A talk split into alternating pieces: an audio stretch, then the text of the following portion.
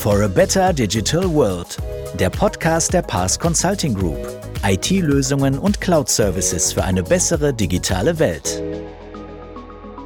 Herzlich willkommen zu einer weiteren Ausgabe des Pass Podcast. Mein Name ist Lukas Merching, ich bin Communications Manager bei Pass. Die künstliche Intelligenz hält Einzug in die Wirtschaft. Doch welche Chancen und Risiken bestehen bei ihrem Einsatz? Wir liefern in dieser Episode erste Antworten. Ich freue mich, dass ich dafür zwei echte Experten zum Einsatz von KI hier im Podcast begrüßen kann. Zum einen Bicho Poten, Mitglied der Geschäftsleitung bei PARS und Co-Autor des Buches Anwendungsfelder und Herausforderungen der künstlichen Intelligenz. Sowie Herrn Dr. Fred Jopp, Experte für KI-Themen bei PARS. Hallo Bicho, hallo Fred, schön, dass ihr heute dabei seid. Lukas, herzlichen Dank für die Einladung. Klasse, ich freue mich sehr.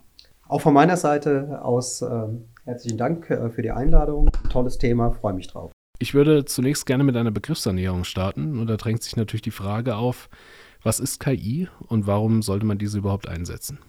Ja, ich würde erstmal äh, schauen, dass wir den Begriff Intelligenz überhaupt definieren, weil das ist schon sehr vielschichtig. Äh, wenn wir über Intelligenz sprechen, sprachliche Intelligenz, mathematische Intelligenz, musische Bewegung und was es da alles so gibt, und wenn wir dann weitergehen in den Begriff künstliche Intelligenz, ähm, kann man das so sagen, dass äh, künstliche Intelligenz das ist, was eine Maschine einsetzt, um kognitive Fähigkeiten des Menschen nachzubilden. Ja, finde ich eine sehr gute Anmoderation, Biju ähm, weil es quasi steht und fällt, also das Verständnis steht und fällt natürlich mit der Begriffsklärung von Intelligenz. Und wenn man sich überlegt, was das ist, dann ist das ein sehr, sehr kitzliges Gebiet, das hat was mit Abstraktion zu tun, äh, das hat was mit Vernunft zu tun, das hat was mit zielgerichtet zu tun. Ähm, und von daher würde ich an der Stelle noch nicht mal so weit gehen, wie das, was du gesagt hast, sondern würde sagen, das ist der Versuch, also ein Teilgebiet natürlich aus der Informatik, ganz klar, aber der Versuch, Maschinen beizubringen, dieses menschliche Verhalten zu simulieren. Ich bin da etwas zurückhaltend. Da, da, da kann ich auch sehr gut mit leben. Also das passt sicherlich auch. Und äh, wenn wir äh, sagen, was ist KI, ist es vielleicht auch noch wichtig darzustellen, wo die KI denn heute steht, bevor wir äh, dort weitergehen. Äh, generell ist es so, dass man über drei verschiedene Phasen äh, der KI spricht, der Artificial Narrow Intelligence, der Artificial General Intelligence und der Artificial Superintelligenz. Und das ist das, was in den Medien häufig und in den Filmen dann halt dargestellt wird. Dass es halt Maschinen gibt, die dem Menschen überlegen sind. Ähm, nennen wir, nehmen wir mal iRobot oder was es da alles für Filme gibt, die in die Richtung gehen. Und äh, da ist es mir auch nochmal wichtig, dass wir tatsächlich die Fragestellung klären, wo stehen wir heute? Und heute stehen wir aus meiner Sicht ganz klar im Bereich Artificial Narrow Intelligence, also wirklich in, am Anfang dieser, dieser äh, künstlichen Intelligenz. Äh, wie siehst du das, Fred? Ganz genauso. Das heißt, also es gibt ja diese unterschiedlichen Modelle. Du hast gerade diese Dreischichtigkeit aufgebaut oder auch quasi Narrow Intelligence, Super Intelligence. Ähm, und da sind wir, egal wie wir es einordnen wollen, nach Meinung der äh, absoluten Experten, sei es Jan LeCun, sei es irgendwie andere, irgendwie von Google, sind wir gerade im Bereich so des, des Narrows, das so ein bisschen rübergeht in diesen mittleren Bereich. Und wenn man sich dann fragt, was das sein soll, dann ist es eben sozusagen auf Bereich der schwachen KI, der schwachen Artificial Intelligence, sind es die Möglichkeit Zeichenverarbeitung, äh, Cluster, Klassifikationen, Mustererkennung und sowas machen zu können. Das funktioniert heute mittlerweile sehr gut. Und dieser Super Intelligence-Bereich, der ist eben immer noch Zukunftsmusik. Und diese ganzen wunderbaren SF-Filme, von denen du einige gerade zitiert hast, die sind ja irgendwie alle auch aus der Hand nebenbei irgendwie eines Autoren. Aber da ist natürlich immer das, äh, das Böse, die Super Intelligence, die dann als, als Terminator ankommt. Und das ist eine Zukunftsversion von 50, 60, 70, 80 Jahren mindestens noch in der Zukunft. Von daher, da sind wir, glaube ich, äh, was das betrifft, lokalisieren wir das beide im gleichen Bereich. Ja, äh, auf jeden Fall. Äh, auch dahingehend, ähm, ich, ich würde jetzt nicht sagen, dass man wirklich sagen kann, in 50, 60, 70, 80 Jahren, das wird sich zeigen, aber auf jeden Fall, wo du recht hast, ist es deutlich in der Zukunft gelegen. Ja. Und die Wahrscheinlichkeit, dass wir das noch erleben oder ich es erlebe, weiß ich gar nicht, ob, ob das der Fall sein wird. Äh, definitiv ist es aber so, wenn wir mal schauen, der Begriff äh, KI, der stammt ja schon aus den 50er, 60er Jahren ähm, des letzten Jahrhunderts und ähm, wenn wir dann sehen, wo wir heute stehen, zeigt sich auch, dass das lange nicht so schnell entwickelt hat, wie es sich vielleicht angedacht war, dass es sich entwickeln wird. Und zwar ähm, glaube ich, dass es den Schub, den wir heute haben und warum wir heute das Thema KI viel, viel mehr beleuchten und als viel ähm, Einsatz, ja, Einsatzmöglichkeiten dafür, da, dafür sehen, hängt damit zusammen, dass sich halt einmal die Techn Technologie so weiterentwickelt haben, dass wir wirklich in Anführungsstrichen Supercomputer haben, äh, die die Verarbeitung von großen Datenmengen ermöglichen und die Datenmengen auch da sind und das Verständnis dafür. Der, das ist von daher interessant, die, die grundlegenden Techniken, um die es da geht, das heißt die basalen Algorithmen, wenn wir da von neuronalen Netzen reden, äh, wenn wir da von anderen äh, quasi unscharfen Mengenzuordnungen, Clusterverfahren reden, das ist im Grunde genommen sind das ja alles Informationen oder Konzepte aus den 50ern, äh, teilweise sogar noch früher. Das heißt, so die absoluten Pioniere aus dem aus, der, aus, der, äh, aus der Informatik waren in der einen oder anderen Art und Weise daran beteiligt. Und dann gab es irgendwann mal äh, so diesen, diesen Bereich, den man als KI-Winter auch bezeichnet, äh, wo dann für 20 Jahre lang quasi ähm, die Konzepte zwar bekannt waren, aber da nicht weiter gearbeitet wurde. Und dann gab es irgendwann den Punkt, dass die Hardware immer besser wurde, Mursches Gesetz und so weiter, äh, Verdopplung äh, der Rechenkapazitäten alle ein paar Jahre und so weiter. Und mittlerweile sind wir im Bereich, dass diese Algorithmen ähm, dann auch funktionieren und die Rechenpower eben auch da ist. Und von daher ist es eben gerade eine Zeit, wo es interessant wird, wo es spannend wird, weil die Konzepte, die schon lange da sind, eben jetzt auch real dabei sind, umgesetzt werden zu können. Ja, definitiv. Ähm, ein, ein Beispiel noch, um vielleicht auch den Zuhörern die Sorge oder Befürchtung vor KI zu nehmen, dass wir noch weit von dieser Superintelligenz weg sind. Das äh, Lieblingsbeispiel von mir ist, dass ich in einem Raum sitze und mit äh, äh, Deep Blue, sprich dem Schachcomputer äh, von IBM, eine Runde Schach spiele. Die Wahrscheinlichkeit, dass ich verliere, ist unheimlich hoch. Liegt auch daran, dass, weil ich gar kein so guter Schachspieler bin und der Computer mich natürlich dort einen vielen übertrifft. Aber was definitiv passieren wird, ist, wenn es beispielsweise in den Raum anfängt zu brennen, ich rieche es, ich sehe es vielleicht irgendwann, ich stehe auf, gehe raus und lebe weiter, während der Computer mit einer hohen Wahrscheinlichkeit in diesem Feuer dann verbrennen wird.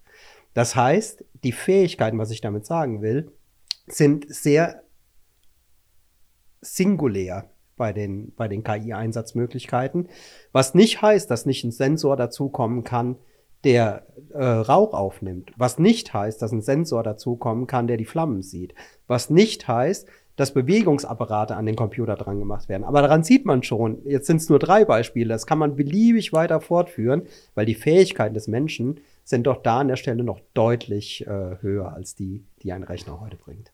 Ähm, wenn, wir, wenn wir das Beispiel mal aufnehmen, dann ähm, ist das in der Tat so, dass äh, wir in Anführungszeichen, also ja, jetzt sind wir schon auf der Ebene we and them, aber egal, ähm, also dass wir dann in der Lage wären, rauszugehen. Die KI, die KI wiederum würde aber ja auch nicht verbrennen, sondern wenn, würde bestenfalls eine Instanz verbrennen. Das heißt, die, die, also, also wenn man das jetzt mal so äh, objektorientiert sehen würde, das heißt, die Klasse, die Prinzipien, die Algorithmen wiederum würden erhalten bleiben. Das heißt, das Interesse, das es dann in so einer Situation gibt oder die Notwendigkeit, die Risikoeinschätzung, die ist eben aus menschlicher Seite, wäre die eben potenziell verschieden von dem, was du gerade aufgemacht hast. Ähm, aber um nochmal einen anderen Punkt aufzunehmen, den ich auch sehr spannend finde, nämlich der mit der, mit der Befürchtung, der Befürchtung, äh, darüber, den eigenen Job zu verlieren, die Möglichkeiten äh, eingeschränkt, wegrationalisiert zu werden und so weiter. Das ist ja die gleiche Diskussion, die wir eigentlich immer schon gehabt haben, sei es irgendwie äh, angefangen mit der Einführung dieser, dieser merkwürdigen automatisiert fahrenden Fahrzeuge, die die, äh, ähm, die die Pferdekutschen abgeschafft haben. Das meine ich jetzt ernst, weil da war, es gab ernsthaft die Diskussion darüber, dass man das nicht zulassen sollte, weil natürlich die Schmiede, äh, wollen natürlich die gesamten Gestüte, weil ganze Wirtschaftsbereiche, auf die das sozusagen postnapoleonisch oder sowas ausgerichtet war, letztlich wegfallen würden. Ähm, es gab natürlich eine Übergangsphase, aber letztlich wurden mehr Arbeitsplätze geschaffen und zwar andere. Gleiche Situation eigentlich mit der Rationalisierung, mit, mit dem, was irgendwie Henry Ford irgendwie gemacht hat, ähm, über, über die, die, die Production Lines, ja, wo, wo, wo die Geschichte war, na gut, dann haben wir Fließbänder und da, da wird, es wird eine unfassbare Massenarbeitslosigkeit geben. Tatsache ist, nein, gab es gar nicht, sondern die Art und Weise, das Konzept von Arbeit hat sich geändert. Das heißt, hinterher wurde die Arbeit wertiger, weil diejenigen, die dann in der Lage waren, die Fließbänder zu bedienen, hatten sozusagen auf einer höheren Ebene bessere Qualifikationen. Meiner Meinung nach geht das in dieselbe Richtung mit KI. Das heißt, die Arbeit wird nicht abgeschafft, es wird keine Massenarbeitslosigkeit geben, sondern es wird andere Arbeit geben, es wird höhere qualifiziertere Arbeit geben. Es wird diejenigen geben, die sozusagen die KI kontrollieren, die Menschen, die die letztlichen Entscheidungen treffen. Und das äh, führt meiner Meinung nach zur selben oder zu einer parallelen Entwicklung wie mit den Fließbändern, wie zur Zeit der Pferdekutschen und so weiter. Die Arbeit wird es immer geben, sie wird aber höherwertiger, sie wird anders werden und in allen Fällen, die wir bisher historisch kennen, ist es eigentlich so, dass es hinterher mehr Arbeit gab als vorher. Inwieweit sind Unternehmen in Deutschland denn schon digitalisiert? Was ist da der aktuelle Status? Und ihr seid beide ja auch Experten für die öffentliche Verwaltung, den öffentlichen Sektor. Wie schwer tut sich dieser Bereich noch mit den Ansprüchen, die die Digitalisierung und damit auch die KI an ihn hat? Ja, das ist eine zweigeteilte Frage, weil wir sprechen jetzt einmal über Digitalisierung, einmal über KI. Also das sind äh, die, die Themen fließen zwar zusammen, aber äh, Digitalisierung in der öffentlichen Verwaltung ist ja eine vorgegebene Sache. Wir haben beispielsweise in Deutschland das OZG, also das Onlinezugangsgesetz, was umgesetzt werden muss. Wir müssen alle wichtigen äh, Verwaltungsprozesse digitalisieren. Eigentlich müssten sie dieses Jahr final fertig digitalisiert sein. Ähm, wir wissen heute schon, dass das nicht der Fall sein wird. Also es werden nicht alle der Verwaltungsdienstleistungen äh, verfügbar sein. Und daher kann ich die Frage an der Stelle äh, so beantworten die Notwendigkeit der Digitalisierung in der öffentlichen Verwaltung ist schon lange erkannt. Es äh, arbeiten auch sehr viele Menschen daran, das nach vorne zu treiben. Jetzt könnte ich sagen, wie in vielen Projekten, die wir in diesem Lande erleben, zieht sich das etwas über den, den eigentlichen festgesetzten äh, Meilenstein. Ähm, aber ich will jetzt gar kein Bashing da an der Stelle betreiben, sondern es ist natürlich eine Veränderung der Denke die öffentliche Verwaltung hat halt natürlich, man kennt das ja, äh, wie das ja auch im, im, Volksmund immer, diese Beamtenmentalität und so weiter, die hat natürlich vorgeherrscht. Aber wir haben jetzt eine Veränderung. Es kommen natürlich auch einfach jüngere Generationen mit in diese Verwaltung, die auch eine technische Affinität haben. Dann äh, äh, hat der Staat auch erkannt, dass er handeln muss und deswegen ja auch diese Gesetzgebung äh, dann durchgeführt. Ja, allein an der Umsetzung Sagen wir es mal so, es könnte einfach ein bisschen schneller sein. Ja, dem kann man jetzt nicht wirklich widersprechen. Wenn wir vom Onlinezugangsgesetz reden, um jetzt bei, beim öffentlichen Sektor zu bleiben, dann reden wir ja von roundabout 580 Verwaltungsleistungen, die dann in verschiedenen Kategorien von Bündeln, von Leistungsbündeln angeboten werden sollen. Und da werden wir bei weitem nicht dieses Ziel bis zum Ende des Jahres, das war die Vorgabe. OZG ist von 2017, insofern war es eine Fünfjahresdauer. Ähm, nun muss man aber allerdings auch sagen, wenn man sich mit dem Thema ein bisschen beschäftigt, dass das in der Tat dann auch nicht so ganz einfach ist. Also wenn man jetzt selber wie ich beispielsweise äh, probiert hat, in der letzten Woche ein neues Fahrzeug anzumelden und das online zu tun, ähm, dann ähm, kann man sich natürlich darüber ärgern, dass das letztlich nicht funktioniert hat ähm, obwohl entsprechende Services angeboten werden sollen. Wenn man aber ein bisschen nachdenkt, was da an unterschiedlichen Ebenen, welche verschiedenen Kataster da zusammengewürfelt werden müssen, die bisher disparat, also nicht miteinander ähm, vernetzt waren, ähm, dann ist das natürlich schon eine Leistung, die nicht von heute auf morgen oder auch gegebenenfalls nicht in fünf Jahren äh, vonstatten gehen kann, wenn wir kein zentrales Melderegister, kein zentrales Kfz-Register, äh, keine zentrale Meldestelle und all diese Sachen erst dabei sind aufzubauen. Insofern dann einfach mal online sich die Schilder zusammenzuklicken äh, und rums kommt es dann irgendwie am nächsten Tag äh, mit äh, irgendeinem Prime-Lieferservice nach Hause. Das wird eben noch ein bisschen dauern. Von daher habe ich da durchaus Verständnis dafür.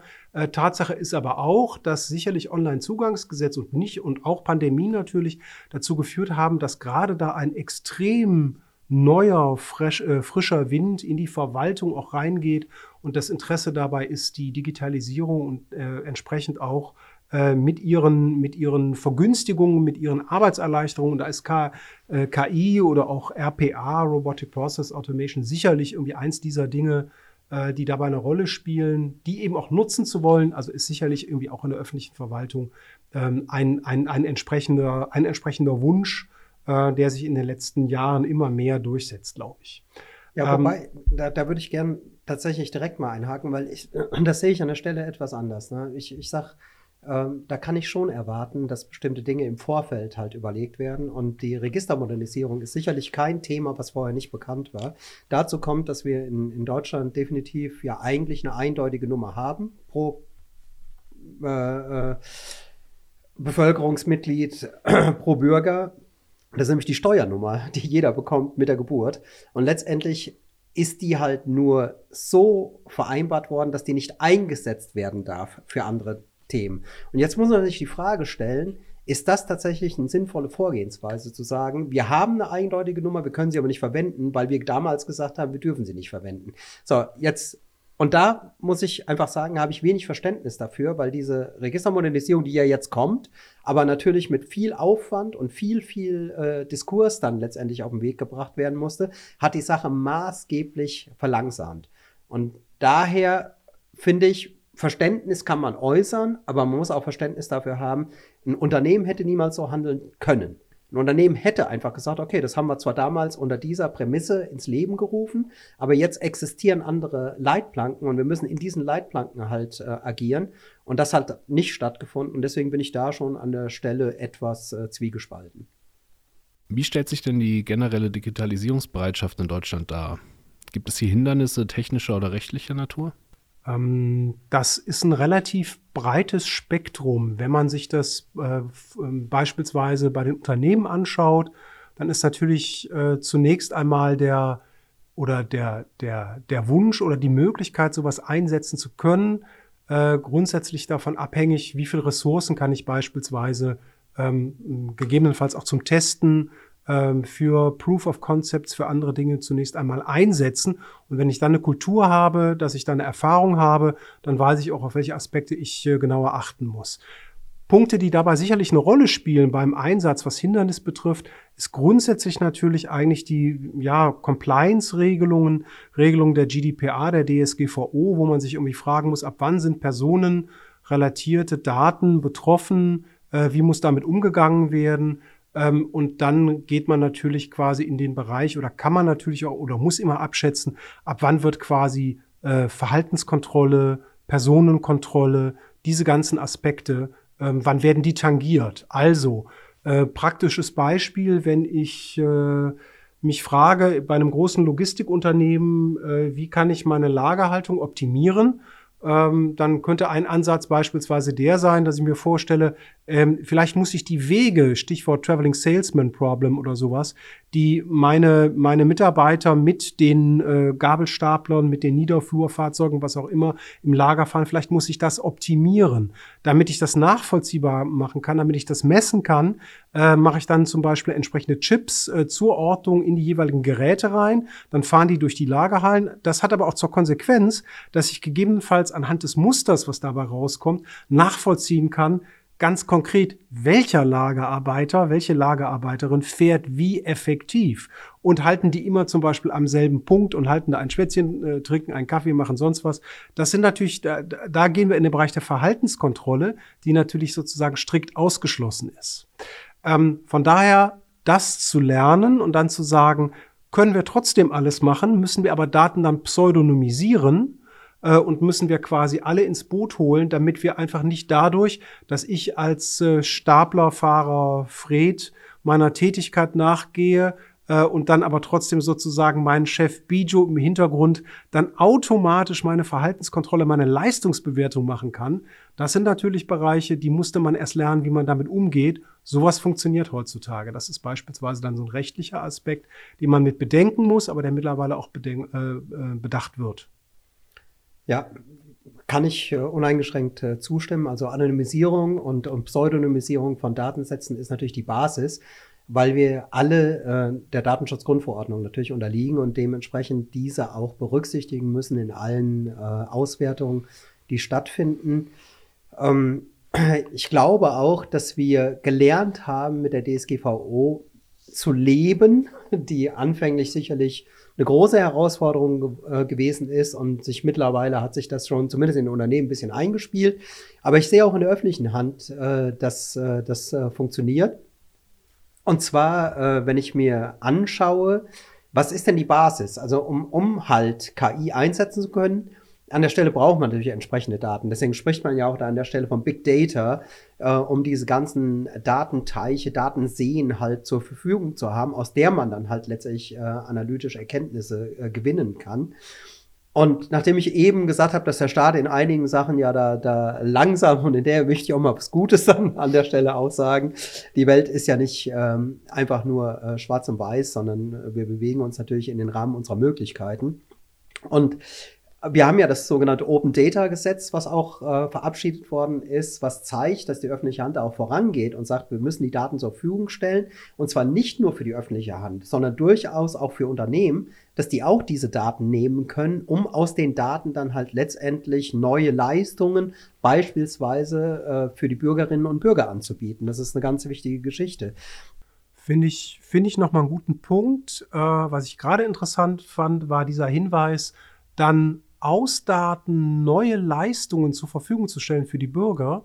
Ähm, das ist mit anderen Worten eigentlich das Prinzip der, der Smart Services. Ähm, also die Aspekte, die wir da schon mal gehört haben oder die Begrifflichkeit, die wir da schon mal gehört haben, sicherlich Predictive Maintenance und solche Sachen, also die vorausschauende Wartung, das ist ja auch ein Aspekt von, von neuem äh, von, von neuen Leistungen, von neuen Geschäftsmodellen, die erst dann funktionieren, wenn bestimmte technische Voraussetzungen vorhanden sind. Stichwort Big Data.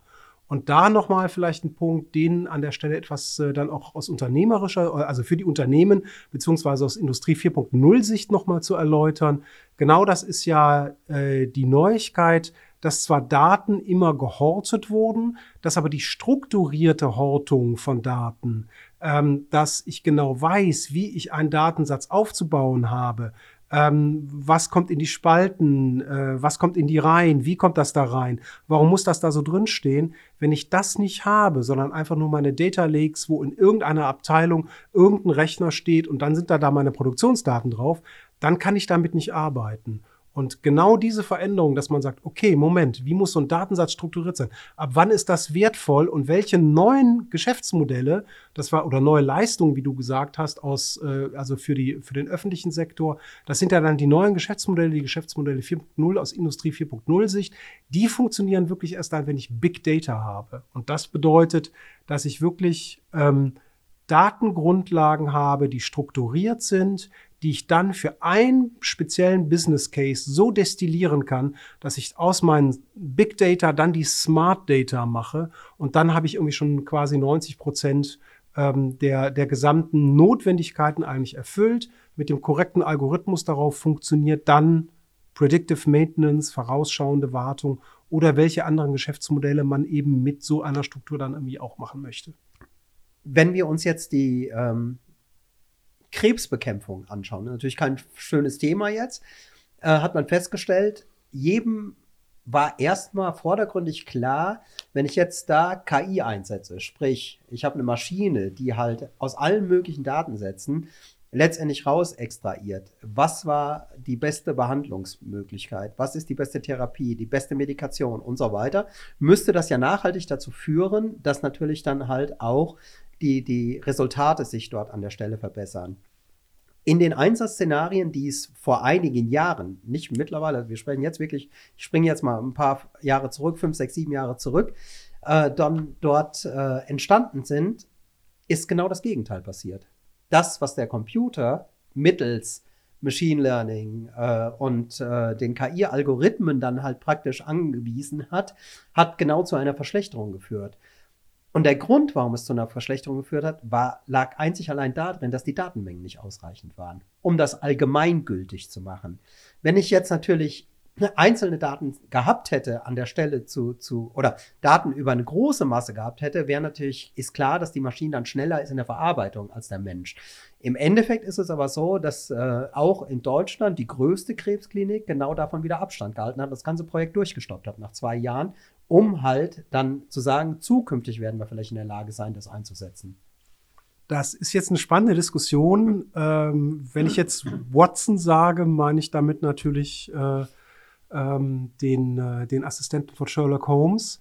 Äh, der hat es ja auch nicht einfach gehabt, aber äh, das war ja dein Beispiel letztlich jetzt im Einsatz äh, von einer großen Firma als, als ein großes System, das irgendwie angefangen hat damit. Da gab es eine Menge von von Einführungs-, also von Problemen äh, bei der Einführung des Systems. Da können wir vielleicht an einer anderen Stelle nochmal drüber reden, was so die Besonderheit eigentlich von, von, äh, von bei der Software-Einführung von KI-Produkten ausmacht. Unter der hat beispielsweise auch dieses System gelitten, was du gerade angeführt hast. Mittlerweile ist es aber so, dass Stichwort äh, gerade im medizinischen Einsatz bei den Anwendungen, äh, dass die heutigen Varianten äh, von dem Digitalkollegen äh, derartig präzise und gut sind, dass zum Beispiel die klassische Hautkrebserkennung hier mit einer sehr, sehr hohen Genauigkeit erfolgt, ähm, wie sie üblicherweise dann eben auch von menschlichen Kollegen ähm, geliefert werden können.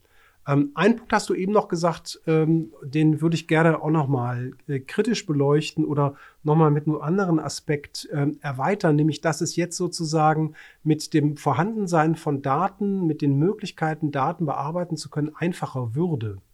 Ähm, als jemand, der selber irgendwie 15 Jahre lang CoSNR gegeben hat in, in Data Science, ähm, weiß ich, was das heißt, was das für eine Arbeit ist sozusagen, diesen, diesen statistischen Ansatz, Data Science Ansatz in die Köpfe der Leute reinzubringen, damit man damit arbeiten kann. Das Problem ist, vor fünf, sechs Jahren gab es einfach noch gar nicht so viel Spezialisten, dass man irgendwie adäquate Data Scientisten hatte, die man in die Unternehmen reinstecken konnte. Mittlerweile sind fünf weitere Jahre an Ausbildung passiert. Da gibt es viele große Schulen mittlerweile, aber auch bei uns, die viele an Experten auch produziert haben. Aber der Gedanke, dass Daten nur dann was Wertvolles sind, wenn man sie sozusagen auch poliert, wenn man sie aufbereitet, wenn man versteht, dass das potenziell eigentlich ein Schatz ist, den man, den man irgendwie auch, bevor man ihn heben kann, ihn auch wirklich bearbeiten muss. Im Klartext, man muss erst graben, bevor man an die Nuggets kommt. Das ist eben was, das fängt langsam an, sich durchzusetzen. Und das ist Stichwort Mindset, Change of Mind, das ist eben was, das passiert gerade. Und das ist, äh, das heißt, Data Stewards in den Unternehmen, Data Scientisten in den Unternehmen, das ist ja gerade eine Entwicklung, die anfängt.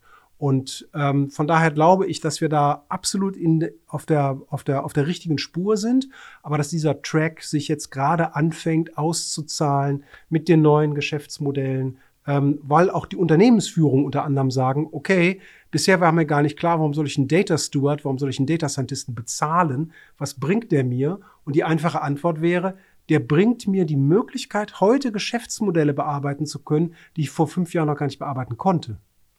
Wie seht ihr beide die generelle Lage und die Zukunft der KI? Könnt ihr einen Ausblick auf die nächsten zehn Jahre geben? Ähm, also Ausblick für die nächsten zehn Jahre fände ich toll, wenn ich das könnte. Ähm, kann ich natürlich nicht, aber eine Einschätzung der Lage oder eine Veränderung der Lage in Bezug auf das, was ich in den letzten zehn Jahren erlebt habe. Äh, und da würde ich sagen, ähm, ich möchte zu keiner anderen Zeit diesbezüglich leben, weil es gerade unglaublich spannend wird. Ähm, mein Eindruck ist, dass wir gerade in einer Situation sind, ähm, wir haben so ein paar Sachen ja schon angesprochen, aber wenn wir über sowas äh, noch in Detail reden, GPT-3, Sprachmodellverarbeitung, Kunstaspekte, all diese Sachen, die gerade irgendwie reinkommen, dann wird es natürlich sehr, sehr spannend. Und ich glaube, dass wir gerade wirklich anfangen, äh, in einen Bereich vorzudringen, äh, der nicht nur nebenbei dann irgendwelche hm, Consumer Electronics äh, Aspekte betrifft, sondern wo es wirklich relevant wird, wo es volkswirtschaftlich relevant wird. ja, Stichwort Arthur D. Little und die 40 Milliarden an Wertschöpfung und an Hilfe, die von KI einfach dafür kommt, wenn es um Fachkräftemangel geht, wenn es darum geht, die Konkurrenzsituation, die internationale der Wirtschaft für uns an unserer Stelle lokal äh, und eben auch überregional zu verbessern. Und ähm, meiner Meinung nach ist KI vor allen Dingen deswegen einfach eine tolle Sache, weil wir damit plötzlich Dinge bearbeiten können, die bisher nicht bearbeitbar gewesen sind. Und deswegen freue ich mich sehr auf all das, was da zukünftig auf uns zukommt. Ja, das kann ich nur unterstreichen. Wir leben in einer sehr spannenden Zeit, äh, weil sich Dinge sehr signifikant verändern werden in der, in der, in der Zukunft.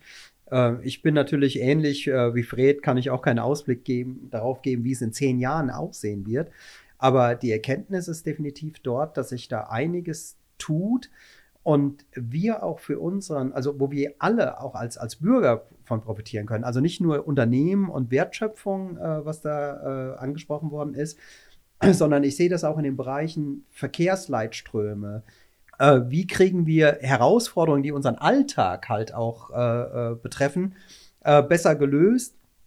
Und da wird die KI schon massiven Einfluss haben. Also ich gebe Ihnen jetzt mal ein ganz einfaches Beispiel oder den Zuhörern noch mal ein ganz einfaches Beispiel, ähm, damit das sich nicht, nicht noch, noch, damit sich das noch mal vertieft.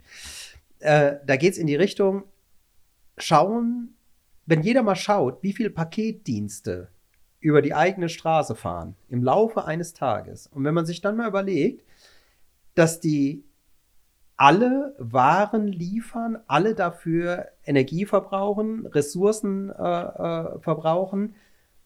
Macht es nicht Sinn, dort eine andere Lösung zu finden, dass gegebenenfalls halt Liefergebiete anders äh, sich darstellen, dass äh, äh, ähm, mehrere äh, CAP, also Kurier und äh, Express- und Paketdienste sich zusammentun, was die letzte Meile angeht, die Verteilung davon. Damit würde jedem einzeln geholfen werden, weil plötzlich nicht ich sage jetzt mal, äh, im schlimmsten Fall vielleicht mehrfach äh, geklingelt wird, weil unterschiedliche Paketdienste ankommen, sondern es kommt einer, der zu einem bestimmten Zeitpunkt, wo man zu Hause ist, genau die Sachen abliefert, ähm, man schont damit Umwelt, man schont damit äh, halt letztendlich die, die Straßen. Äh, es sind weniger Fahrzeuge unterwegs. Und jetzt äh, gehen wir das, das ist das kleine Beispiel. Und jetzt denkt man das noch viel, viel größer mit Verkehrsströmen. Beispielsweise, wir sind ja in der Nähe von Frankfurt. Wer morgens äh, das Vergnügen hatte, mal nach Frankfurt reinzufahren, der weiß, was für eine Herausforderung das mittlerweile darstellt. Und das zeigt halt, wenn man da anfängt, dann halt intelligente Verkehrsströme mit Echtzeitmessungen und zwar gepaart mit dem, was auch äh, der, der Fred eben gesagt hatte, hinsichtlich historische Daten und Predictive, also dass man tatsächlich schon vorher weiß, wenn ich da und an der Stelle eine Baustelle habe, führt das halt dazu, dass mit, mit einer nahezu hundertprozentigen Wahrscheinlichkeit hier ein, schon ein Stau entsteht, der sonst vielleicht gar nicht da ist, dass man entsprechend darauf schon reagieren kann, das intelligent leitet, um halt dort auch nachhaltig für Umwelt und für Mensch diese Verkehrt, Verkehrsströme halt äh, äh, deutlich besser dann leiten zu können. Bei, der, bei den Verkehrsströmen ist es wiederum das Interessante, dass wir mittlerweile ja in einer Situation sind, also wie gesagt, ich bin heute Morgen ja irgendwie auch durch genau diese Verkehrshöhle gefahren, Hölle gefahren, die du angesprochen hast. Gar keine Frage, das macht so alles gar keinen Sinn mehr. Und das ist natürlich eine Situation, wenn wir die mit KI äh, auf die Kette bekommen, zu verändern, nachhaltig zu verändern, dann hat das natürlich auch die Konsequenz, dass ich dann nicht mehr in meinem Fahrzeug sitze, sondern dass natürlich das gesamte Verkehrssystem sich damit ändert. Lange Rede, kurzer Sinn. Aus meiner Sicht, gerade nochmal mit den Beispielen, die du gerade gewählt hast, finde ich sehr deutlich, ähm, wenn wir das benutzen werden und keine, kein, keine Frage, wir setzen es ja bereits ein, wird es fundamentale Veränderungen in der Gesellschaft geben, äh, die so groß sind, wie wir sie vielleicht seit 30, 40 Jahren nicht erlebt haben. Mhm. Den Aspekt der Regulatorik würde ich aber dann trotzdem auch nochmal stressen wollen, weil ich glaube, dass wir einfach in, in Situationen reinlaufen, wo die Unternehmen gar nicht mehr anders handeln können.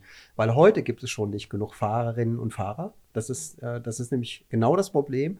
Äh, das spielt überhaupt keine Rolle, ob wir jetzt über die letzte Meile sprechen oder über, äh, über die, die, die großen LKWs, die die Ware dann von einem Ort zum anderen erstmal transportieren, von Lager zu Lager. Ähm, also da fehlen halt einfach die, das Personal, um das dann tatsächlich in dieser Breite überhaupt noch laufen lassen zu können. Das heißt, die Unternehmen müssen selber das Interesse haben, sich Gedanken darüber zu machen, wie kann ich das intelligent verändern mit Hilfe von technischen Möglichkeiten. Also sprich, die KI mit reinzunehmen für die Planung des Ganzen und das dann halt in den Vordergrund zu stellen, um überhaupt noch ihren Service erbringen zu können. Absolut, aber stellen wir uns, denken wir den Gedanken noch zu Ende. Zehn Paketdienste für die letzte Meile. Ähm, pro, also wenn wir den Verkehr weiter so prognostizieren in die Zukunft, ähm, ist klar, dass das so nicht mehr funktionieren kann.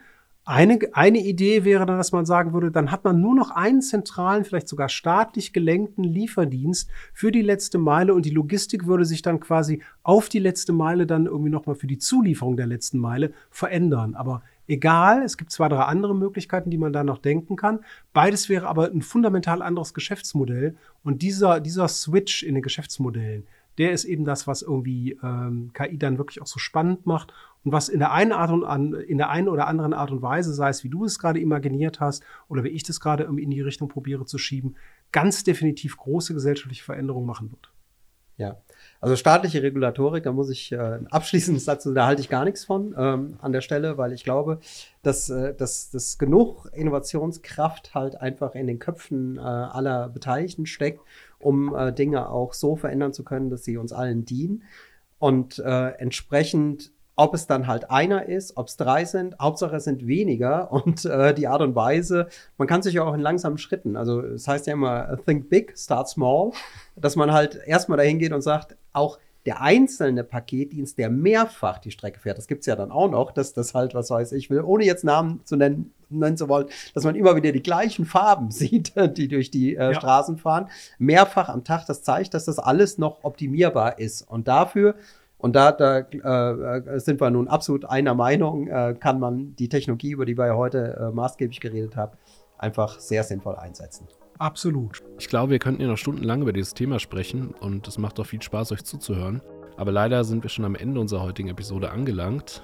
Wir werden das Thema künstliche Intelligenz aber auch in Zukunft an dieser Stelle weiter beleuchten. Zunächst machen wir jetzt aber erst einmal Schluss. Bicho, Fred, vielen Dank, dass ihr heute dabei wart. Herzlichen Dank sehr gerne und auch nochmal herzlichen Dank von meiner Seite. Falls Sie Fragen oder Anregungen haben, nicht nur zum Thema KI, dann kontaktieren Sie uns gerne unter www.pars-consulting.com. Dort finden Sie auch alle Neuigkeiten rund um unsere Produkte. Ich bedanke mich und sage Tschüss, bis zum nächsten Mal.